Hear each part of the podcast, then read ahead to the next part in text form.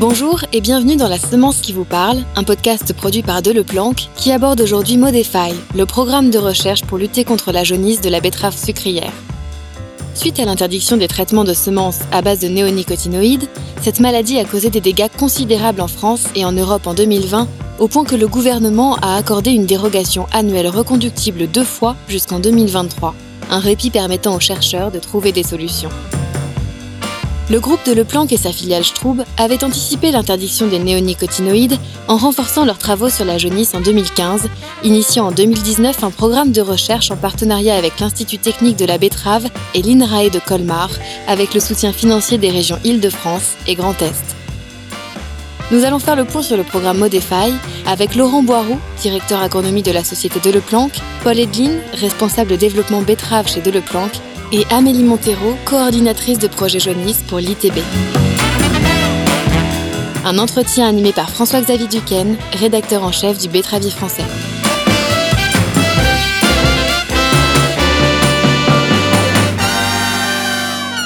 Bonjour Laurent Boiroux. Pouvez-vous résumer en quelques mots le programme Modify? Bonjour François-Xavier. C'est un programme qui a pour but de contenir le développement des virus de la jaunisse dans la betterave sucrière. Il est constitué de six work packages ou ateliers. Et je crois qu'il y a deux mots pour donner une définition simple de ce projet qui le caractérise bien. C'est qu'il y a une approche multifactorielle, puisqu'on fait de la génétique, de la biologie, de l'agroécologie. Et le deuxième mot qui le caractérise, c'est le partenariat puisque ce projet réunit euh, trois partenaires principaux que sont l'Institut technique de la betterave, l'INRAE et le groupe de Leplanck. Et quel est le calendrier? Alors ce programme a été établi en 2019. Il a démarré euh, dès ce printemps et la plupart des work packages se dérouleront sur trois ans et il y en a un, la génétique, qui se fera sur quatre ans. Amélie Montero, L'ITB est partenaire aussi de Modify. Votre institut est partie prenante également du plan national de recherche et d'innovation, le PNRI, qui travaille sur le même sujet. Donc comment ces deux projets s'articulent-ils ensemble? Modify est un programme de recherche qui est complémentaire au PNRI. Modify nous permet d'amplifier les efforts de recherche et de développement pour lutter contre la jaunisse de la betterave en région Île-de-France et Grand Est principalement. Dans le PNRI, de nombreux leviers sont évalués et testés par euh, l'ITB. Ces leviers devront être opérationnels d'ici trois ans. Modify nous permet de travailler euh, de façon complémentaire sur deux axes. Comme vous le savez probablement, la jaunisse de la betterave est causée par quatre virus et est transmise par des vecteurs. Dans le premier axe, euh, l'ITB cherchera à améliorer les connaissances euh, sur ces quatre virus et les pucerons vecteurs. Pour cela, l'ITB suivra un réseau de parcelles dans lesquelles on fera des captures de pucerons. Nous identifierons ces pucerons, nous testerons la présence de virus dans ces pucerons afin d'identifier les virus et les pucerons qui ont un impact prédominant sur la jaunisse de la betterave et nous identifierons enfin les périodes les plus à risque. Dans un second axe de travail, nous chercherons à optimiser l'efficacité des bandes fleuries pour favoriser la présence d'auxiliaires et pour réduire les populations de pucerons. L'utilisation de bandes fleuries a pour objectif de prévenir les pertes de rendement liées à la jaunisse de la betterave en complément de l'utilisation de variétés tolérantes. Nous travaillerons sous serre mais aussi en plein champ et notre objectif sera d'améliorer la composition de ces mélanges de bandes fleuries pour attirer au mieux les auxiliaires et augmenter la régulation naturelle sur les parcelles de betterave des pucerons. Alors Modify comporte six modules, des work packages qui vont étudier les pucerons et les virus sous tous les angles. Et le premier module est intitulé Monitoring et c'est vous, Amélie, qui vous en occupez. Vous pouvez nous dire un petit peu de quoi il s'agit? La jaunisse de la betterave est causée par quatre virus qui peuvent être présents en co-infection ou seuls dans les betteraves. Le bit yellow virus, le bit mosaic virus et les deux polérovirus, le bit mild yellow virus et le bit chlorosis virus. Le vecteur principal de ces virus, c'est Misus persicé, le puceron vert du péché. Dans le cadre de ce module, nous chercherons à répondre à quatre questions. Quels sont les pucerons qui arrivent sur les betteraves lors de la période de sensibilité? Quand et en quelle quantité arrivent-ils? En quelle proportion ces pucerons vecteurs portent-ils les virus responsables de la jaunisse et lesquels? Et quels virus retrouve-t-on plus tard en saison sur les plantes malades de la jaunisse de la betterave? Toutes ces données auront pour objectif d'alimenter les choix de sélection euh, de Le Planck-Strube.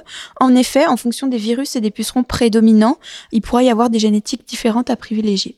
Enfin, dans le cadre de ce module, les personnels de l'ITB seront formés à l'identification poussée des pucerons vecteurs de la jaunisse de la betterave afin de fournir un conseil toujours plus pointu aux betteraviers.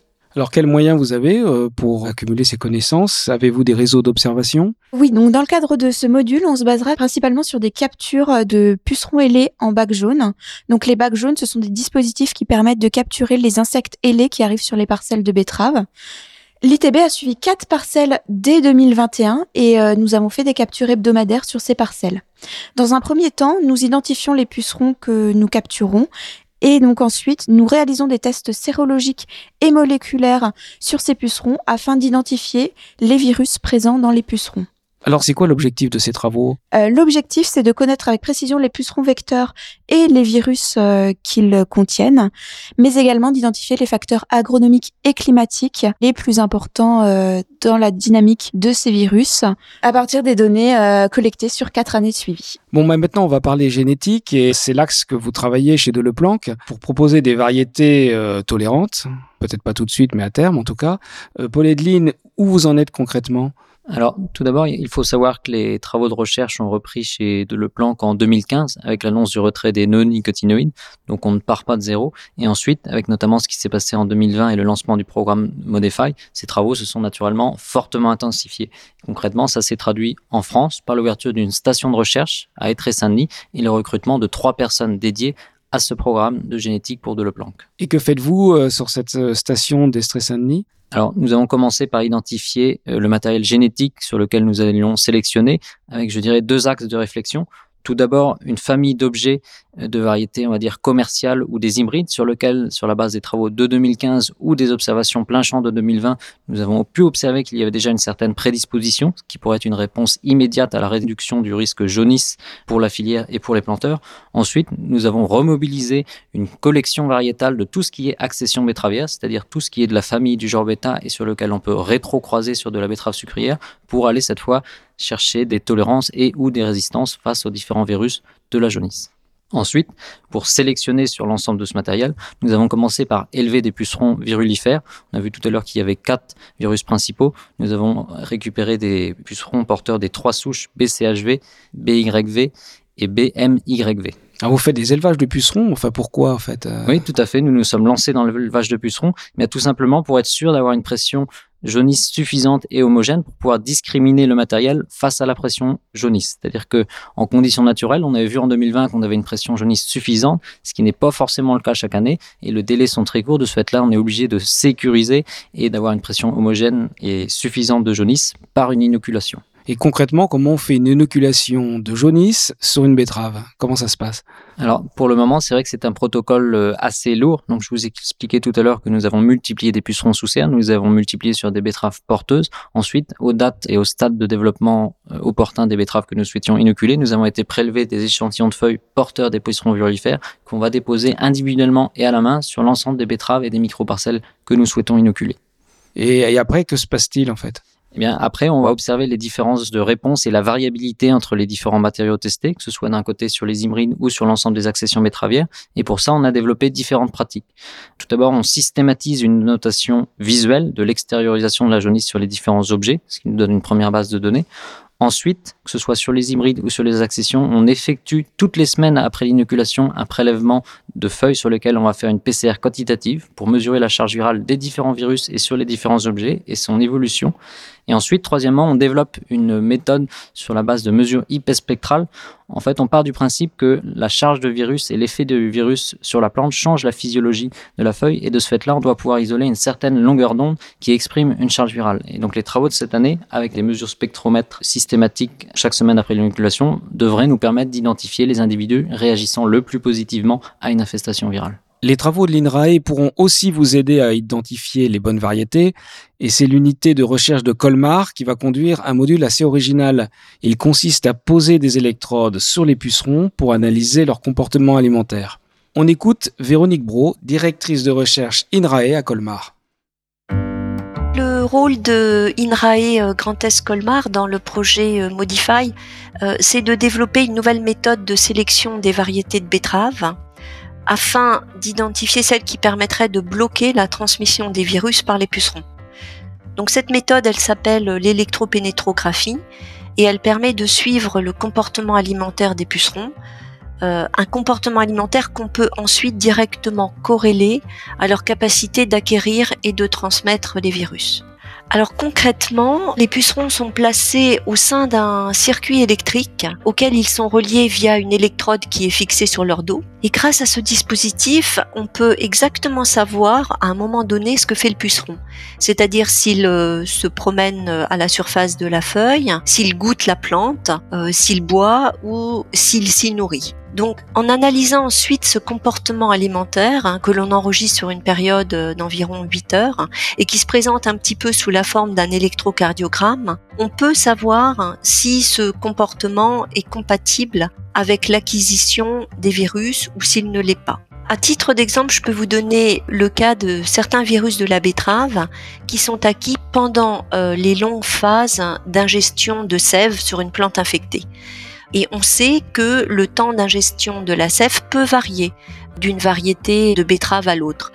Donc en identifiant les variétés pour lesquelles cette phase d'ingestion de sève est brève, eh bien nous pourrions ainsi euh, limiter l'acquisition de ces virus euh, par les pucerons. Ce sur quoi nos travaux pourraient également déboucher, c'est sur euh, l'identification de marqueurs métabolomiques qui nous permettraient de sélectionner rapidement euh, les variétés de betteraves qui sont moins compatibles, on va dire, avec l'acquisition des virus. Alors je m'explique. Nous avons également prévu d'analyser la composition de la sève de ces différentes variétés, principalement en dosant les acides aminés et les sucres par des analyses métabolomiques afin de voir si nous pouvons corréler la durée de cette phase alimentaire avec la composition de la sève. Donc ces analyses sont euh, également très importantes car elles pourraient nous procurer des marqueurs métabolomiques qui pourraient être introduits dans les schémas de sélection et permettraient d'accélérer la sélection des betteraves en se basant sur ces traits euh, bien spécifiques. Au final, on peut dire que les recherches que nous allons mener devraient nous permettre de sélectionner des variétés de betteraves qui se prêtent le moins ou qui sont le moins compatibles avec l'acquisition et la transmission des virus. Donc ces nouvelles variétés, associées ou combinées à d'autres méthodes de lutte, hein, devraient permettre de limiter la dispersion au champ des virus de la jaunisse de la betterave.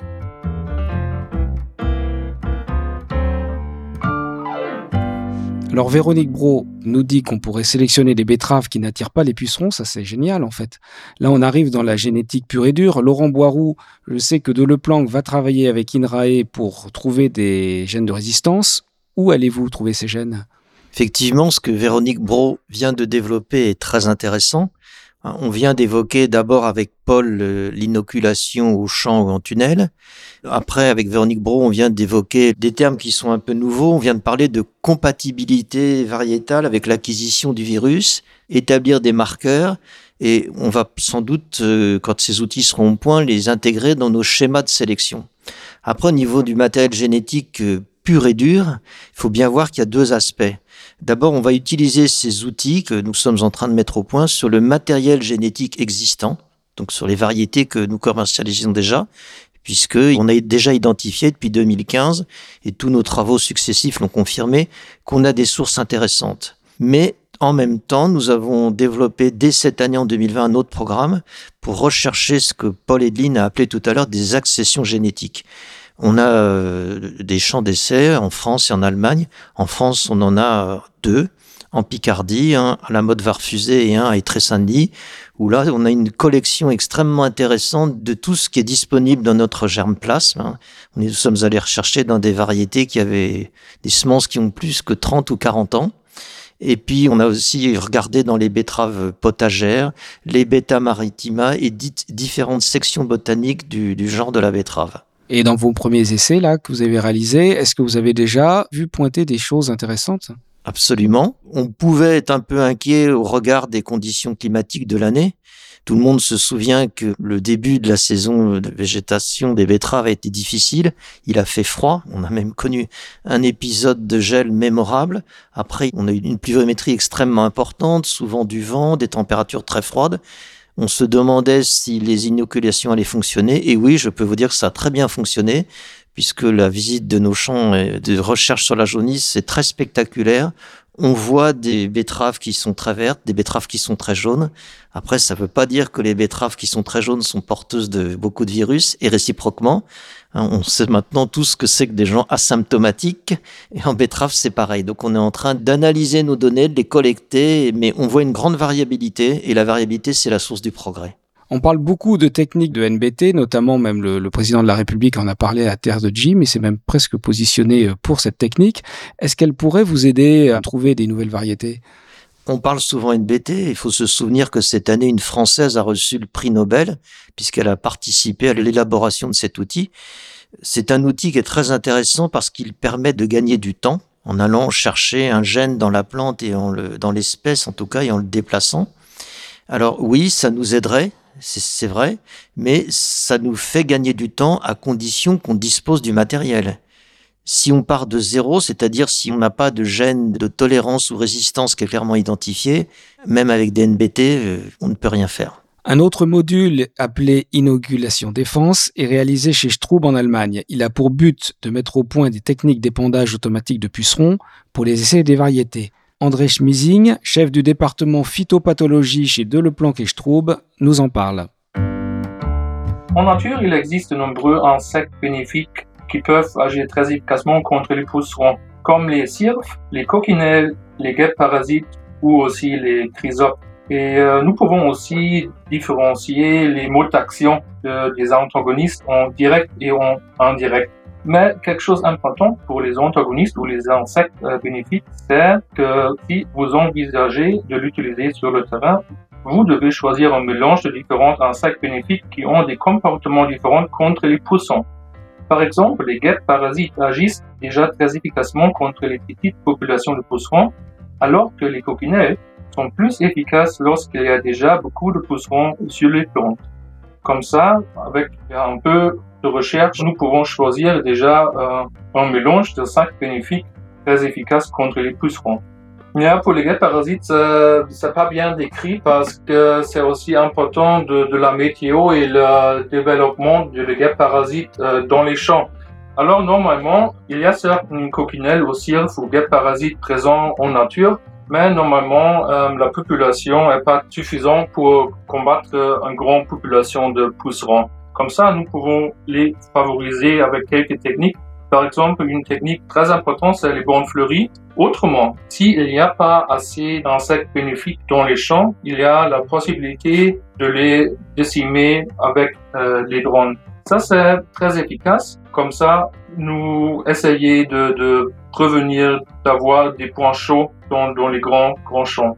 Que les insectes utiles ne volent que vers une certaine zone dans les champs puis reviennent dans les bandes de fleurs. Dans les grands champs, des points chauds peuvent se former dans lesquels les pucerons peuvent se multiplier sans être dérangés. Comme ça, afin d'éviter ou de combattre ces hotspots, nous travaillons avec nos partenaires pour développer un système de libération d'insectes bénéfiques attachés aux drones. En conséquence, une lutte ciblée contre les pucerons est possible à long terme, même sur de grands champs, grâce à l'utilisation d'insectes bénéfiques. Notre euh, but principal, de développer la technique de décimation d'insectes bénéfiques. Nous travaillons ensemble avec l'université à l'Allemagne qui sont spécialisées sur la construction des drones. Ça, c'est notre partenaire pour développer spécifiquement euh, une drone pour la dissémination des insectes bénéfiques sur les champs. André Schmezing nous parle de drones pour épandre des insectes. Alors Laurent Boiroux, comment allez-vous utiliser ces machines? En fait, il faut bien comprendre que dans ce que André nous a expliqué, il y a deux temps bien distincts. Le premier, c'est de créer un outil à partir de drones, par exemple, pour euh, épandre des pucerons porteurs des différents virus. Et là, il s'agit de, créer un outil, un amplificateur pour avoir plus de puissance expérimentale. Tout à l'heure, on a entendu Paul Edley nous expliquer qu'on allait inoculer les betteraves dans les champs ou dans des tunnels on fait ça à la main, une par une. Hein. Donc vous pouvez facilement imaginer que ça prend du temps, c'est coûteux et ça diminue la puissance expérimentale. Et quand cet outil d'épandage de pucerons virulifères sera au point, l'idée c'est de l'utiliser par la suite de façon vertueuse en épandant des auxiliaires. On a entendu parler tout à l'heure de, de guêpes, de coccinelles. Donc euh, on, s'appuiera sur les, données acquises par l'ITB pour euh, proposer aux agriculteurs d'épandre des auxiliaires qui viendront nous aider à lutter ou à réduire ou à contrôler les populations de pucerons virulifères. Et alors, qui pourra utiliser en fait euh, cette technique? Est-ce que ça sera directement les agriculteurs, des conseillers, ou alors c'est vous qui allez peut-être commercialiser cette technique? Alors pour la partie épandage de pucerons virulifères, c'est pas les agriculteurs, c'est purement réservé au domaine de la recherche. En revanche, euh, au niveau de l'épandage des auxiliaires, on peut tout imaginer. Bon, en principe, c'est l'agriculteur qui agit sur sa parcelle, hein, mais peut-être que d'autres euh, formes d'utilisation apparaîtront. Hein. Ça, c'est des pistes pour le futur. Absolument. À quelle échéance Futur proche, moi je pense que dans deux, trois ans, on aura des, des solutions puisqu'il y a énormément de moyens qui sont consacrés à ces recherches. Donc on va assez vite, à mon avis, identifier les, les auxiliaires. Ce qui est important aussi, André l'a bien mentionné, c'est de, de comprendre qu'il n'y a pas une solution unique, hein, que un auxiliaire peut agir à tel moment, à tel endroit, et un autre à un moment bien différent. Je pense que euh, Amélie Montero nous donnera peut-être quelques pistes de réflexion tout à l'heure. Mais euh, donc il n'y aura pas une solution unique, des solutions complémentaires, mais je pense qu'on va avoir des résultats assez vite. Oui, alors on va continuer sur la lutte biologique contre les pucerons. C'est l'objet du module contrôle biologique piloté par l'ITB. Amélie Montero, quels sont vos axes de travail? Les bandes fleuries permettent d'augmenter les populations d'auxiliaires, mais aussi une arrivée plus précoce de ces insectes sur les parcelles de betteraves. C'est ce qu'on appelle la lutte biologique par conservation. L'enjeu dans notre cas, c'est d'avoir des bandes fleuries qui fleurissent tôt pour permettre une arrivée très précoce des auxiliaires dès l'arrivée des premiers pucerons sur les parcelles de betteraves. Le second enjeu, c'est que les plantes qui composent ces mélanges ne soient pas réservoirs des virus de la jaunisse de la betterave. Nous mettons en place des essais sous serre afin de tester les plantes candidates. Euh, si ces plantes sont hôtes des virus de la jaunisse de la betterave, nous les retirons des mélanges. Dans un second temps, nous mettrons en place des essais de plein champ en 2022, 2023 et 2024 afin d'évaluer l'efficacité de ces mélanges au champ. Nous nous concentrons sur des bandes fleuries vivaces qui ont la plupart du temps la propriété de fleurir plus tôt.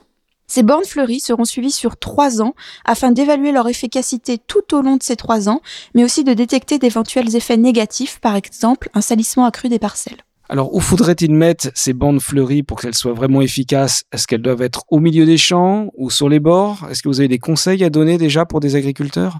Les solutions proposées devront être opérationnelles et économiquement viables pour les agriculteurs. Dans un premier temps, nous travaillons sur des bandes fleuries en bordure de parcelles de betteraves. Nous évaluerons leur rayon d'action.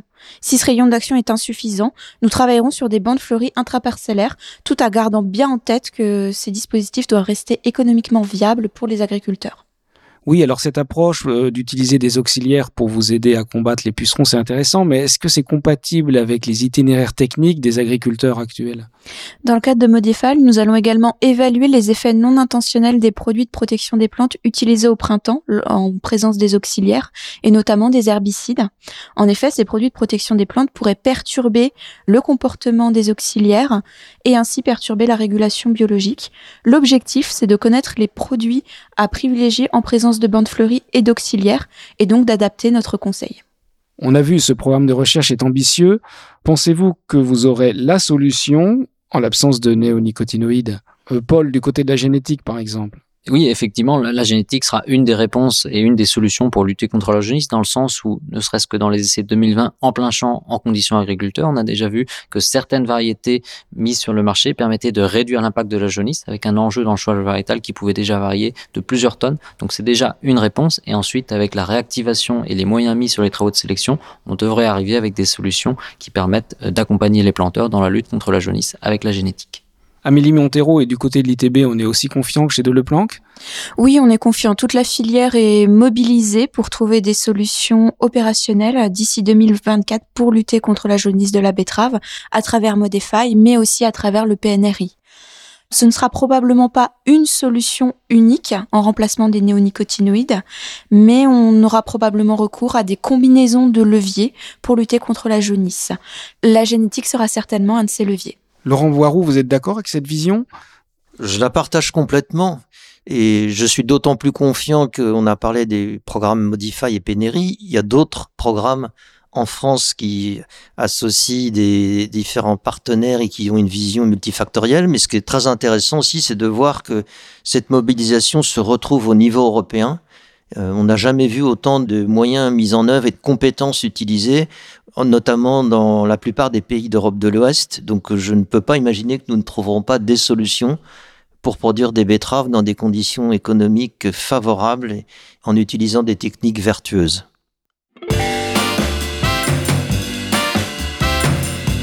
C'est la fin de ce deuxième épisode de La semence qui vous parle. Merci à nos invités pour leur participation. Si ce podcast vous a été utile, n'hésitez pas à en parler autour de vous en le partageant sur les réseaux sociaux et abonnez-vous gratuitement depuis votre application d'écoute pour ne pas manquer notre prochaine émission.